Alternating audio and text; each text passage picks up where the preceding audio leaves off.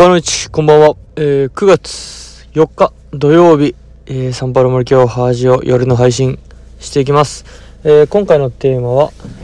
クモの巣とカメムシというテーマでお送りしていきます。いやー、9月となりですね、えー、カメムシの季節になりましたね。えー、皆さん、布団を干した時とかカメムシがついてないですか？洗濯物を取り込んだ時にカメムシがついてないでしょうか？まあそんな時期なわけですが、えー、まあ、先日ですね、えー、とある発見がありました。あのなんとですね僕のベランダに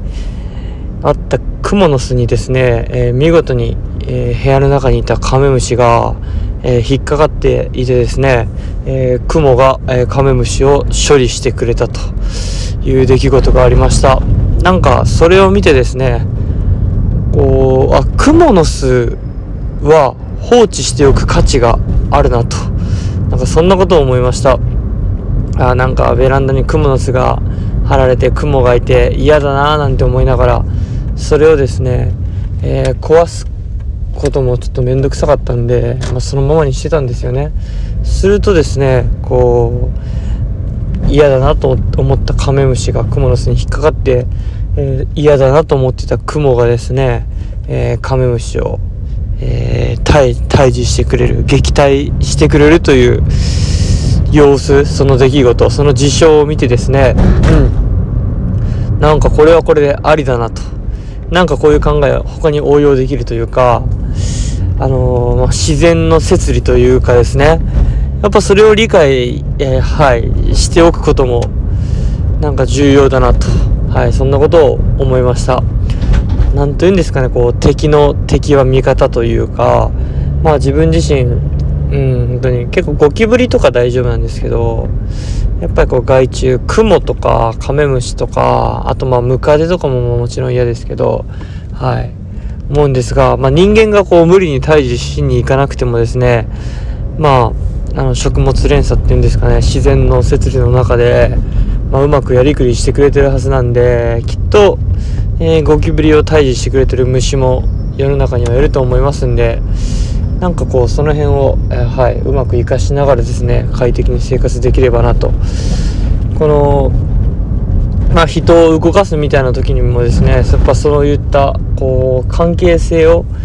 理解しておくことが重要なんじゃないかななんてそんなことまでこうちょこっと考えたえー、出来事となりました。本当に、えー、クモの巣を、えー、今後はですね、ちょこっと放置しておくのもありかなと。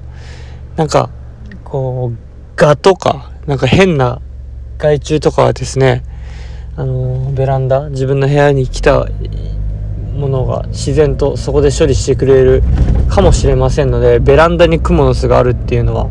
はい、結構ありかなと思いますので、皆さんもぜひこれは取り入れてみてください。あの、小さい虫とかも結構クモの巣に引っかかって処理してくれるってことがあると思いますんで、はい。そんな発見でしたというお話です。短いクモの巣とカメムシ。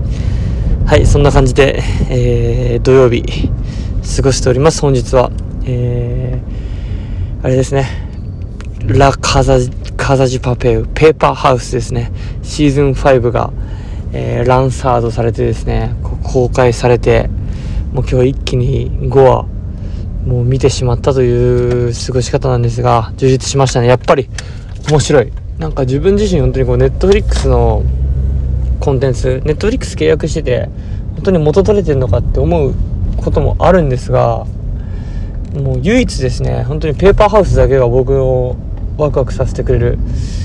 あのー、コンテンツなのでもう何度も見返そうかの見返そうかなと。で、ペーパーハウスだと英語版、まあ、もともとはスペイン語なんですけど、ポルトガル語バージョンも副音声付きでありますし、英語バージョンも副音声版であるんで、やっぱそれを繰り返しですね、あのー、見ることで、語学力アップにもつながると思うんで、やっぱ本当にペーパーハウスおすすめです。マジで。めちゃくちゃ面白いシリーズなんで、